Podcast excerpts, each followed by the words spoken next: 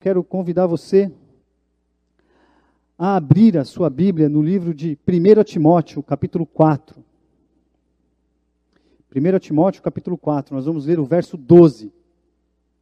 É um texto bastante conhecido, eu particularmente gosto muito desse texto, dessa carta de Timóteo. Mas 1 Timóteo 4, 12 diz assim: Ninguém despreze a tua mocidade. Então, talvez você que já é mais mais experiente vai falar: puxa vida, essa pregação não é para mim. Mas calma, vamos até o final. Pelo contrário, torna-te padrão dos fiéis na palavra, no procedimento, no amor, na fé e na pureza. Torna-te padrão dos fiéis na palavra, no procedimento, no amor, na fé e na pureza. Palavra de Paulo, do apóstolo Paulo, ao, ao então jovem discípulo Timóteo. Timóteo conheceu Paulo em uma de suas viagens missionárias.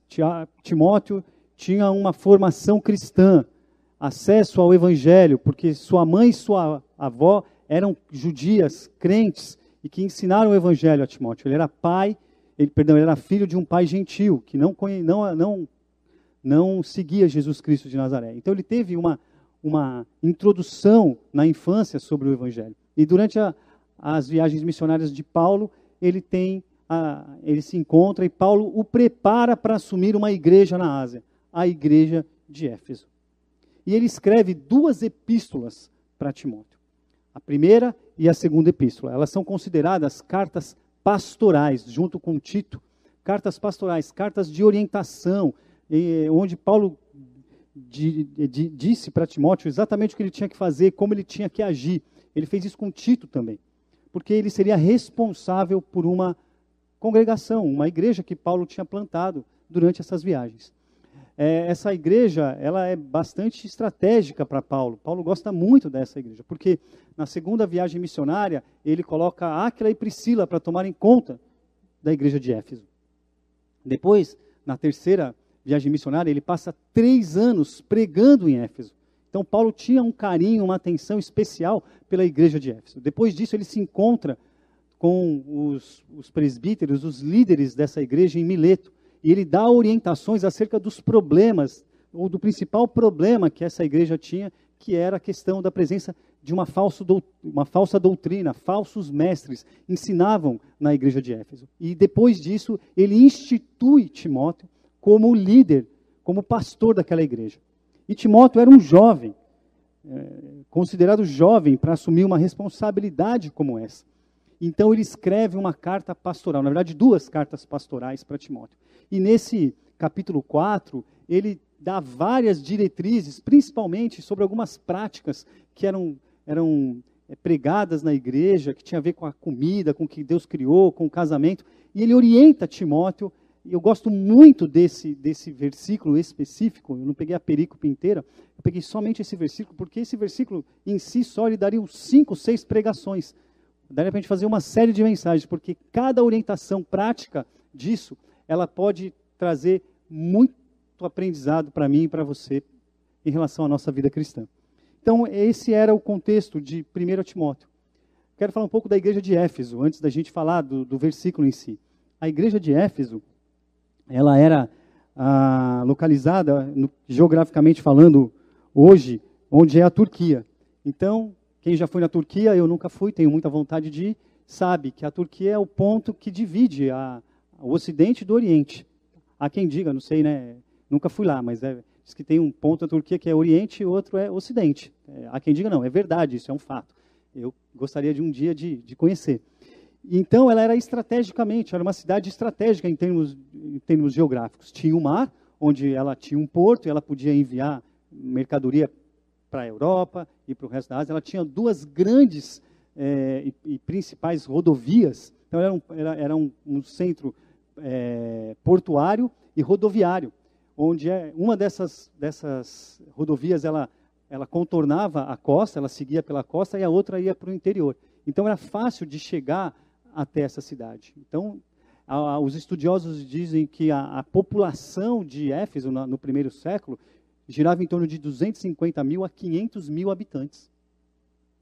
Então, ela tinha uma expressão importante para o Império Romano, embora ela fosse politicamente autônoma.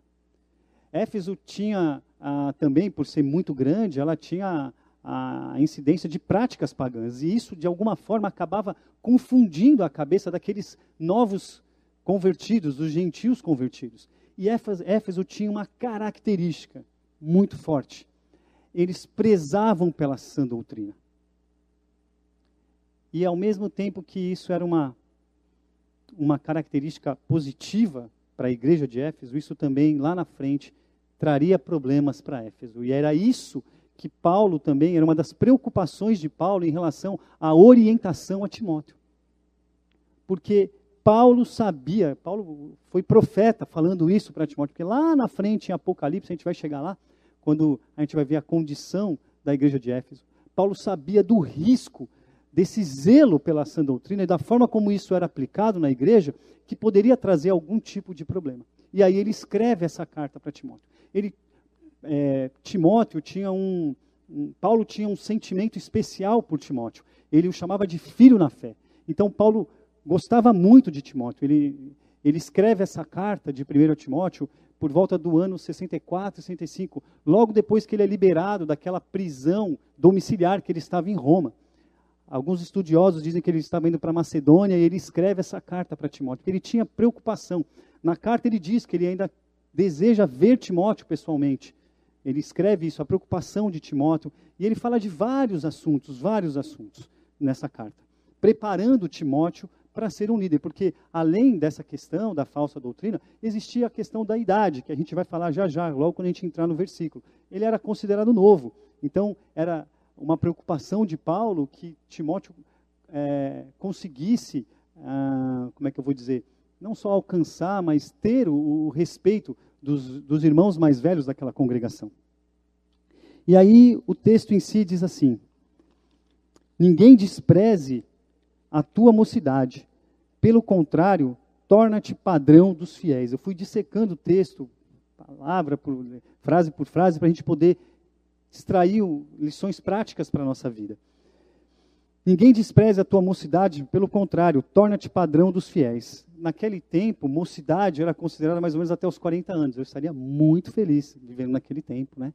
Já passei dos 40 aí, mas fica aí uma esperança. E existia essa questão, se Timóteo, de fato, ele era apto para essa função. No passado, Timóteo já tinha sofrido um pouco com a sua personalidade, porque ele era um pouco tímido e faltava essa, talvez essa, essa experiência, essa vivência para que ele se intitulasse como líder da igreja. Então Paulo tem essa preocupação e ele fala isso. Ninguém despreze a tua mocidade, pelo contrário, torna-te padrão é, dos fiéis. Deveria ter é, um constante cuidado de si mesmo e da sã doutrina. Era um cuidado retro, redobrado. Ele assumiu uma igreja, sendo um jovem, com histórico, que era um histórico crítico da igreja, e ele tinha que ser um padrão né, dos fiéis na sã doutrina. E aí diz assim: seja um padrão na palavra. E eu fico imaginando por que, que o primeiro item da lista de Paulo é um padrão na palavra. O que deveria ser um padrão na palavra para uma igreja que já tinha como característica forte a, o zelo pela doutrina, pela sã doutrina, como ele chamava. Então, Timóteo tinha essa responsabilidade de ser um exemplo na palavra, na palavra de Deus. E ser um exemplo não é ser somente um conhecedor, um sabedor, mas sim um aplicador da palavra. Existia uma forte tendência para ortodoxia naquela igreja, mas a ortopraxia da teologia, da palavra de Deus naquela igreja, ela, ela era deficitária. Porque os falsos mestres que existiam dentro do povo, eles ensinavam coisas que não tinham a ver com a ortopraxia da palavra. E acabavam levando os irmãos a, a, a, a executarem ações que não tinham nada a ver com a palavra de Deus. Então, ser um exemplo na palavra era algo muito importante para aquela igreja para a saúde daquela igreja. E Timóteo era o responsável em fazer isso. E eu fico pensando como, como que essa relação nossa me, me chama a atenção entre a ortodoxia e a ortopraxia da palavra de Deus. O pastor Antônio usa uma expressão aqui no púlpito, e eu vou me apoderar dela aqui, de girinos espirituais, girinos teológicos, onde a gente tem muita informação na cabeça e a gente não pratica. Jesus era prático, ele era a lei, mas ele praticava a lei. E eu não estou aqui querendo, de maneira nenhuma, é, criticar o zelo pela palavra, muito pelo contrário. A igreja precisa ter zelo pela palavra.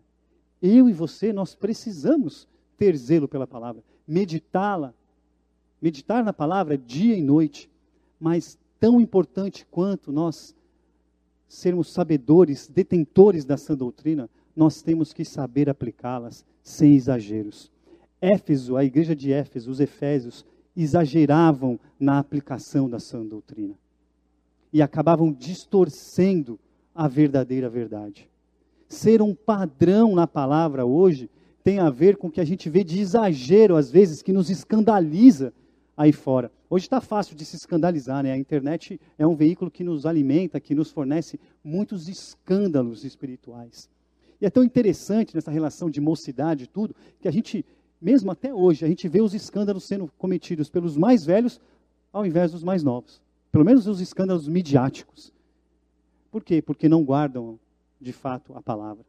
A importância da palavra. Irmãos, a palavra, ela é eterna. Ela é imutável. Ela, é a, ela foi a mesma ontem, é a mesma hoje e será amanhã. No grego, o, o termo grego usado é o logos, o logos de Deus, a palavra de Deus. O que tem aqui na, né, né, na Bíblia contém a palavra de Deus. Precisamos sim guardá-las. Precisamos ser exemplos na palavra. É triste quando a gente é, encontra casos em que a gente vê pessoas, cristãos, que não conhecem a palavra. O próprio Jesus diz: errais por não conhecer as Escrituras e o poder de Deus. Eu tenho muita proximidade com os jovens, os adolescentes, e eu sempre falei isso para eles. Muitas vezes, quando eles vinham até mim e perguntavam e me questionavam ou me traziam alguma demanda, eu sempre falava assim: oh, isso está na Bíblia. A Bíblia nos orienta acerca de alguns assuntos. A Bíblia nos dá uma direção. A palavra de Deus nos nos mostra, nos dá uma luz. E às vezes nós não conhecemos essa palavra de tal forma que nós não somos padrão. Padrão. Eu sei que eu passei rápido aqui pelo tornar-te padrão, mas essa palavra é para a gente também.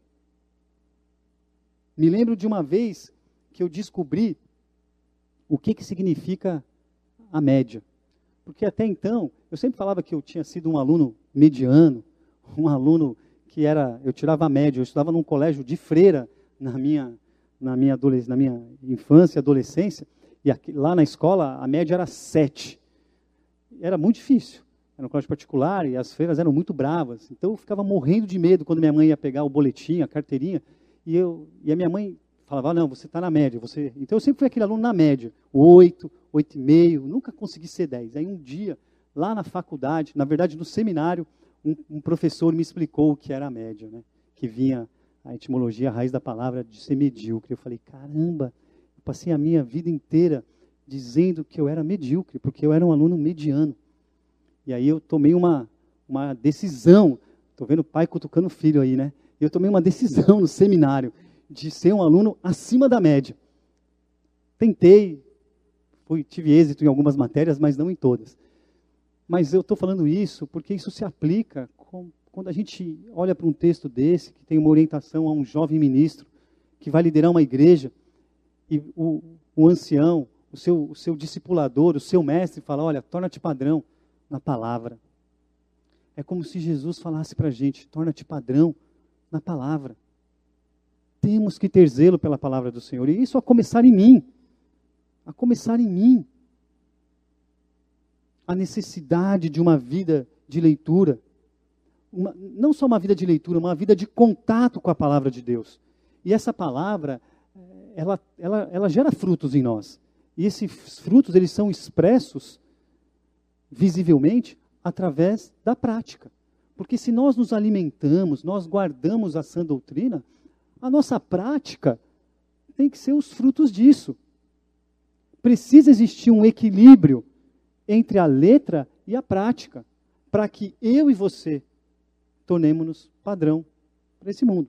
Mas o texto continua e diz assim: torna-te padrão também na no procedimento. É procedimento, é isso? É.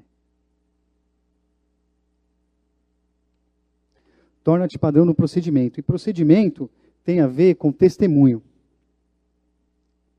Tenta imaginar a situação de, de Timóteo lendo essa carta publicamente, porque as cartas lá no, no início do século, no, no, no primeiro século, elas eram lidas publicamente, eram, eram lidas para a edificação da igreja. Então essa carta não foi uma carta é, pessoal para Timóteo, ela foi lida na congregação. E pense como era, como, tem, como foi para Timóteo ler essa carta publicamente, dizendo assim: torna-te padrão no procedimento, no testemunho. Imagine a responsabilidade de um jovem lendo isso para a igreja. Olha, eu devo ser um, um, um padrão, um exemplo no meu procedimento, no meu testemunho. Irmãos, eu sei que às vezes é meio chato falar sobre isso, mas é necessário.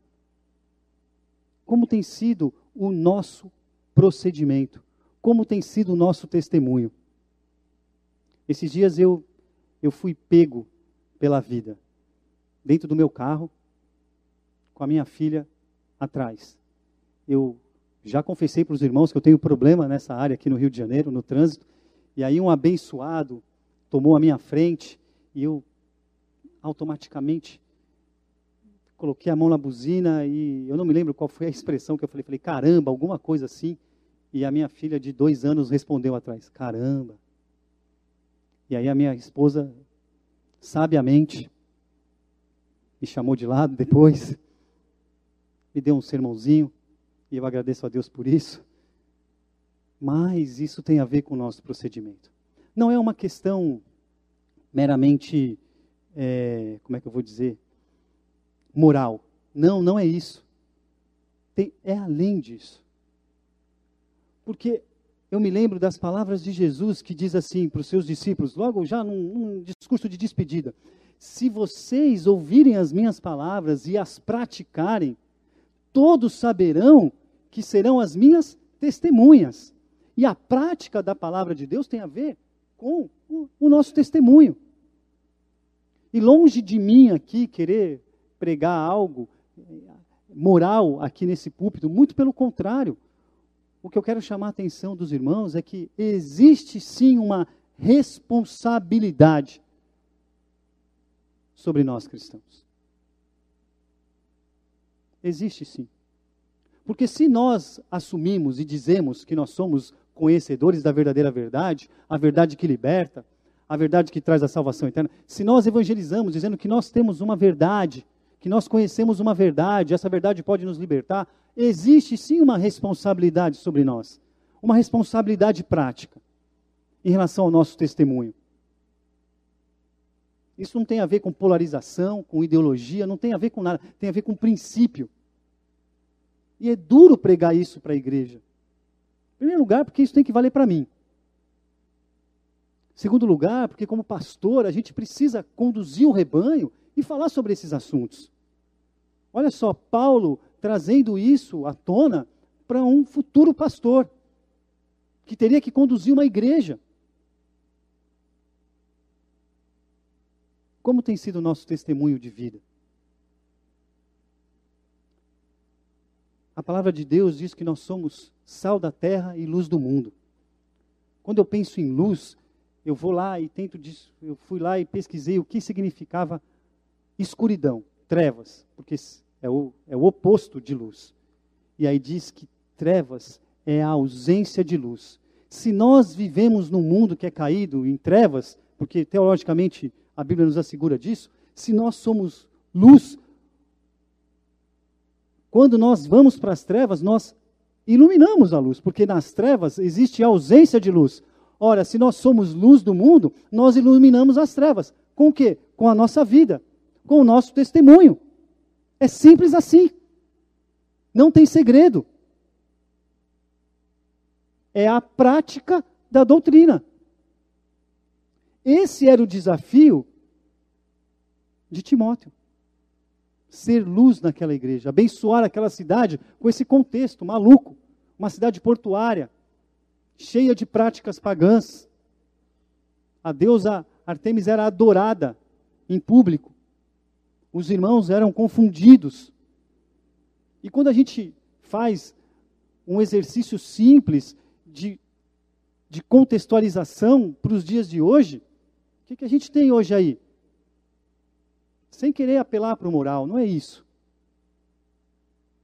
Hoje é tudo relativizado. É uma sociedade líquida, como diz aí alguns pensadores, filósofos. As relações estão desgastadas. Não existe o absoluto.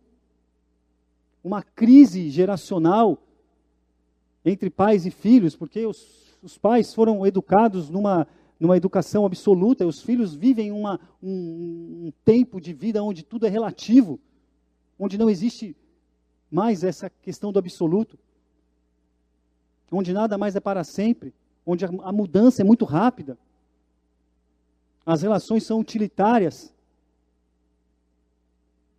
Dar um bom testemunho é responsabilidade nossa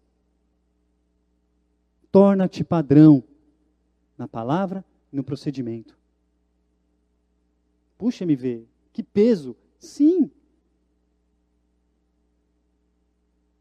Mas não intencionalmente. Sim, de acordo. Nós acabamos de celebrar a ceia. Jesus Cristo tomou esse peso sobre ele de todos os nossos pecados, para que fôssemos livres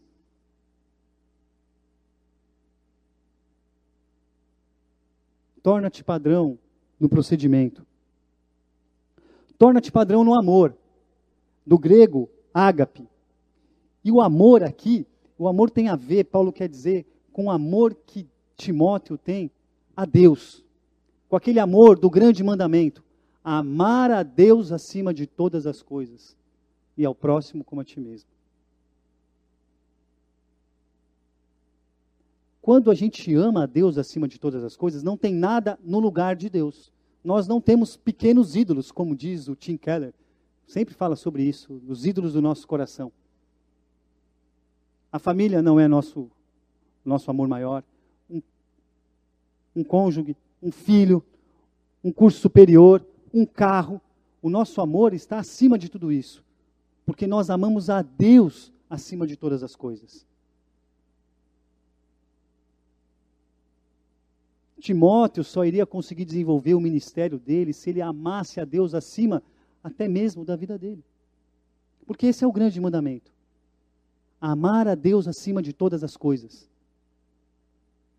E é difícil isso, não é? Vamos combinar? Na prática é difícil.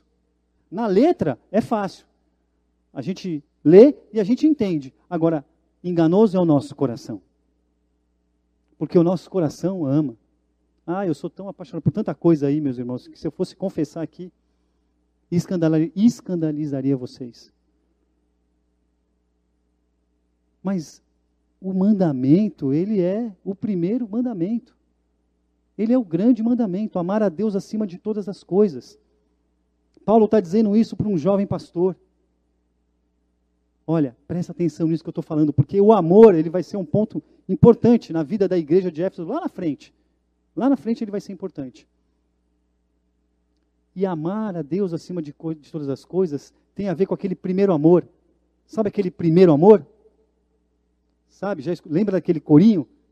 Eu quero voltar ao primeiro amor? Me lembro da época que eu era mais apaixonado por Jesus do que eu sou hoje, do que eu já fui um dia. Era maravilhoso.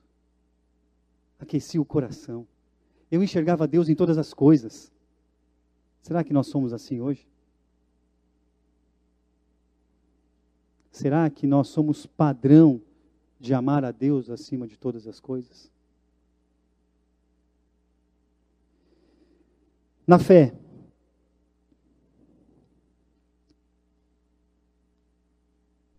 Pensa para um jovem rapaz escutar isso de um mestre. Publica, ler isso publicamente diante de uma de uma congregação e assumir o, o compromisso de ser um padrão na fé. E quando eu, ele, Paulo está escrevendo sobre fé aqui, ele está dizendo sobre a defesa da nossa fé. É interessante, eu gosto muito de ver essas, gosto muito assim, com o devido respeito, com, devido, com a devida proporção. Eu não sou aquele cara que fica stalkeando perfis da internet, mas quando eu digo gosto, é, é, é um ato falho isso que eu estou falando. Assim, eu gosto de ver o circo pegar fogo, mas isso me traz é, é meio patológico isso, né? Mas isso me traz muita tristeza no coração. Quando eu vejo cristãos defendendo tanta coisa que não tem nada a ver com a fé. E eu não estou querendo ser um isentão aqui, um... nada disso. Estou dizendo que hoje a gente briga por tanta causa, por tanta causa. Tem a causa do cachorro, não que o cachorro não seja importante. Tem a causa do condomínio, não que o condomínio não seja importante. Tem a causa da natureza, não que a natureza não seja importante, criação de Deus. Deus se manifesta para a gente, se revela através da natureza. Mas e a nossa fé? Como é que anda a defesa da nossa fé? Quero falar primeiro de um problema que acontece com os jovens, e já deve ter acontecido com você. O cara passa a vida inteira na igreja, ficou lá com a tia Renata no Pelegrino, lá na, no departamento infantil, na UCP, cresceu, adolescente, jovem, chegou na faculdade. Que, que, primeira coisa que vai embora do jovem, a fé. Não tem base para defender a fé.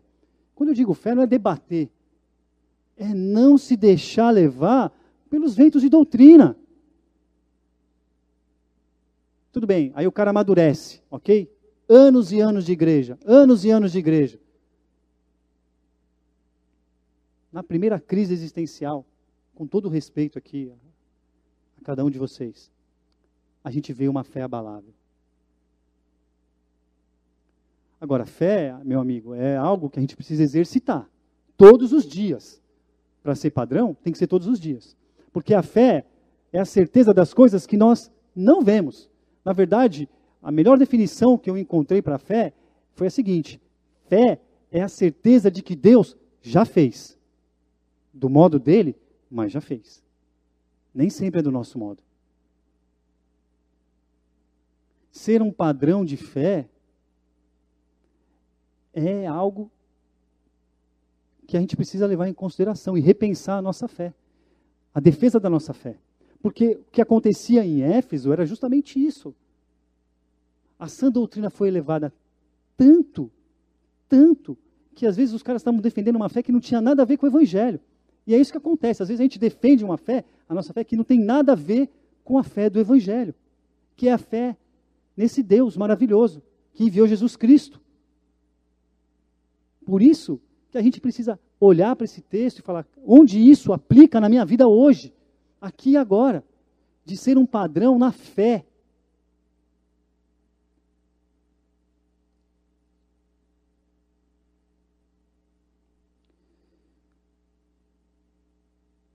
A importância de sabermos defender a nossa fé.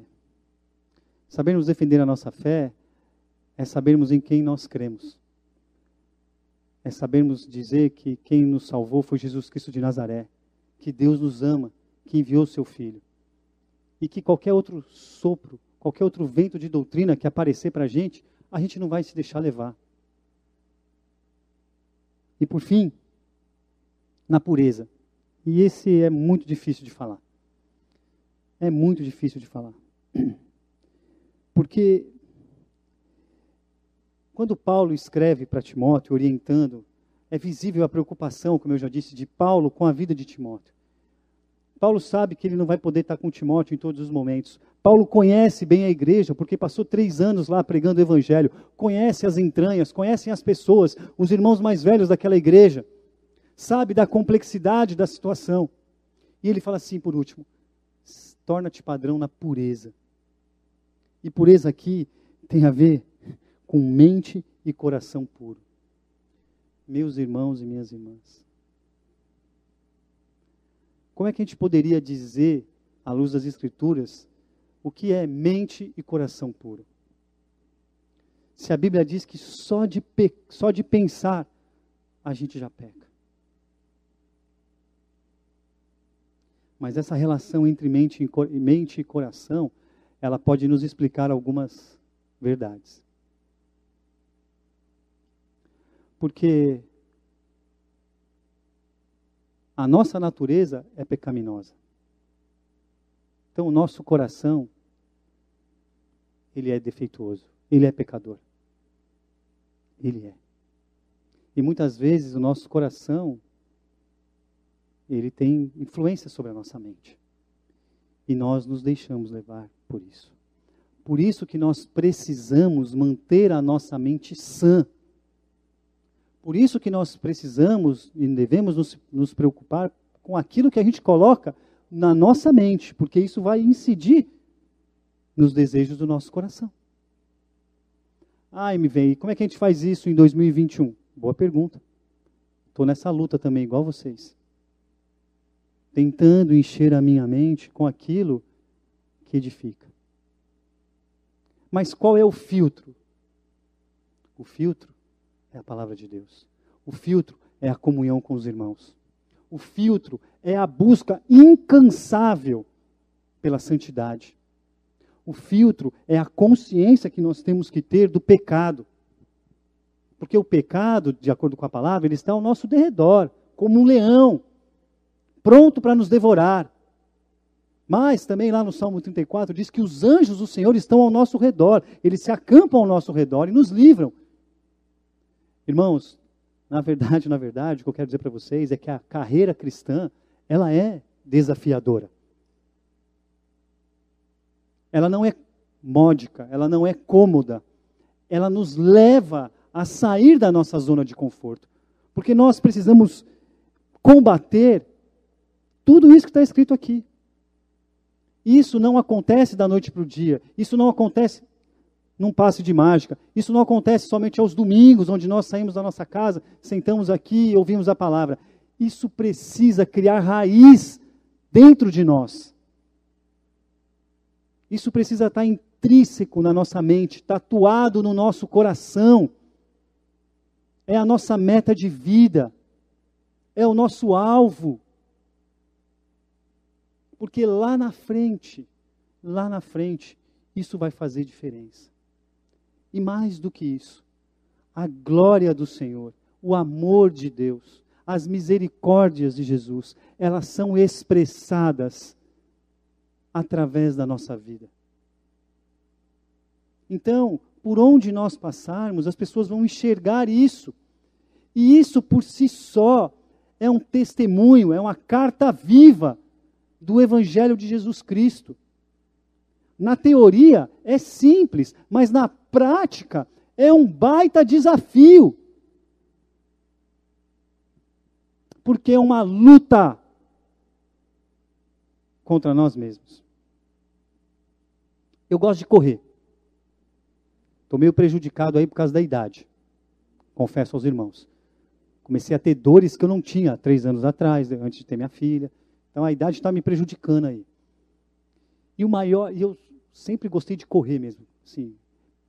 E aí quando eu sempre não, eu comecei a gostar, aprendi a gostar de correr, e aí isso foi me motivando, foi me motivando. Só que com o tempo que você vai evoluindo, eu fui percebendo que o maior inimigo que eu tinha na corrida não era a minha condição física, era a minha própria mente. Porque a cada quilômetro que eu corria e corro, a mente fala assim para mim: desiste. Você não vai conseguir. Você não vai chegar. Você não vai abaixar seu tempo. Ah, aí ela manda uma mensagem para minha perna. Minha perna começa a doer. E eu começo a sentir aquela dor. E é uma luta. É uma luta isso.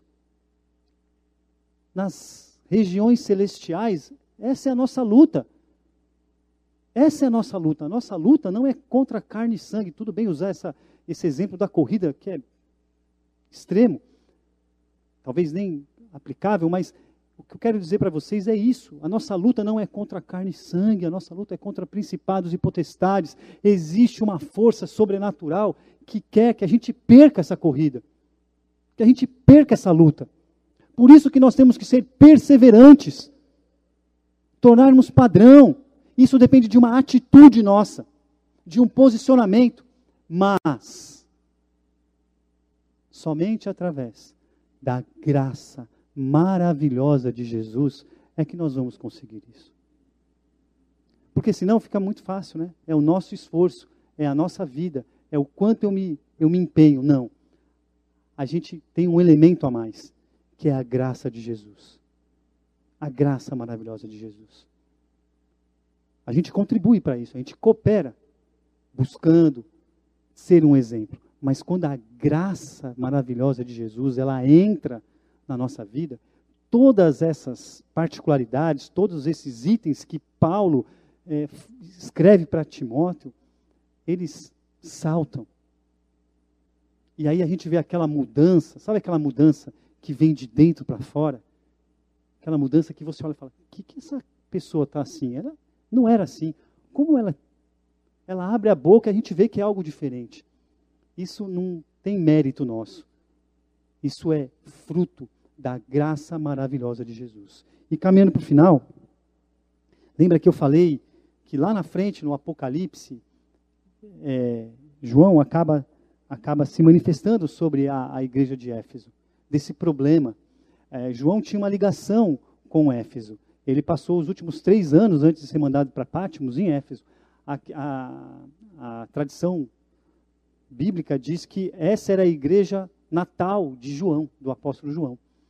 Tanto é que a, a primeira carta que chega lá de Pátimos é, é, chega em Éfeso, porque era mais próxima, tinha aproximadamente 100 quilômetros de distância. E aí João diz assim para a igreja de Éfeso: que bom seria se você voltasse ao seu primeiro amor. Porque eles levaram tão a sério a sã doutrina que se esqueceram do primeiro amor. Às vezes a gente fala, fala, fala, fala, fala, fala, fala, tudo isso. Mas tudo isso aqui tem a ver com o primeiro amor. O primeiro amor. É como se você se apaixonasse pela primeira vez. Quem não lembra aqui da sua primeira paixão? Ou talvez da sua grande paixão? Como você se apaixonou e o que você era capaz de fazer? Quantas juras de amor nós já não fizemos? Mas quando isso acontece nessa relação entre nós e Deus, esse primeiro amor que arde o coração, que aquece a alma, isso faz toda a diferença. É interessante que toda a carta do Apocalipse, ela tem um endereço, né, um destinatário, ela tem um, uma execução, mas ela tem uma promessa também. E sabe qual é a promessa da carta do Apocalipse para a igreja de Éfeso? É que eles nunca mais sentirão fome, porque para aqueles que persistirem, aqueles que voltarem ao primeiro amor, é prometido o fruto da árvore da vida. E quem comer desse fruto nunca mais sentirá fome. Vale a pena. Vale a pena ser cristão. Eu acredito nisso.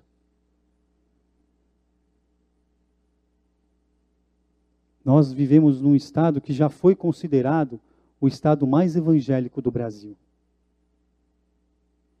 aqui perto do Rio, na Baixada Fluminense, no município chamado São João de Miriti, é o local onde tem mais igreja por metro quadrado. E a gente conhece a realidade daquela região.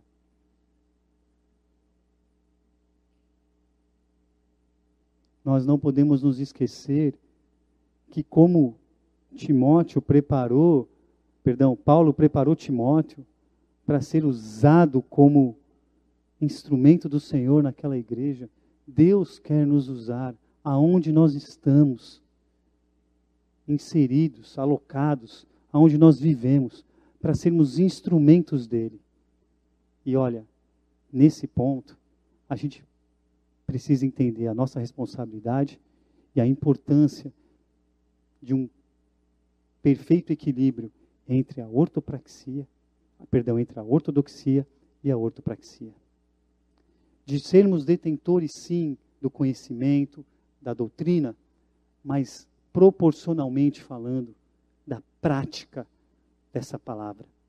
Isso, isso nos tornará padrão.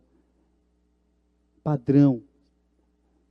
Nos tornará, nos tornará modelo para aquelas pessoas. E sem dúvida nenhuma, a glória do Senhor superabundará. E vidas podem ser transformadas, realidades podem ser mudadas através da nossa vida. Sem se esquecer da chama do primeiro amor. Amém? Vamos orar? Quero convidar você a ficar de pé.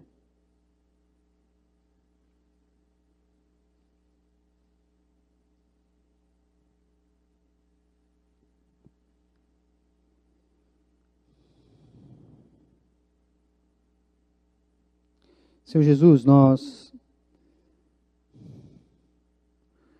nós rogamos a Ti, Senhor, que nos ajude, Senhor.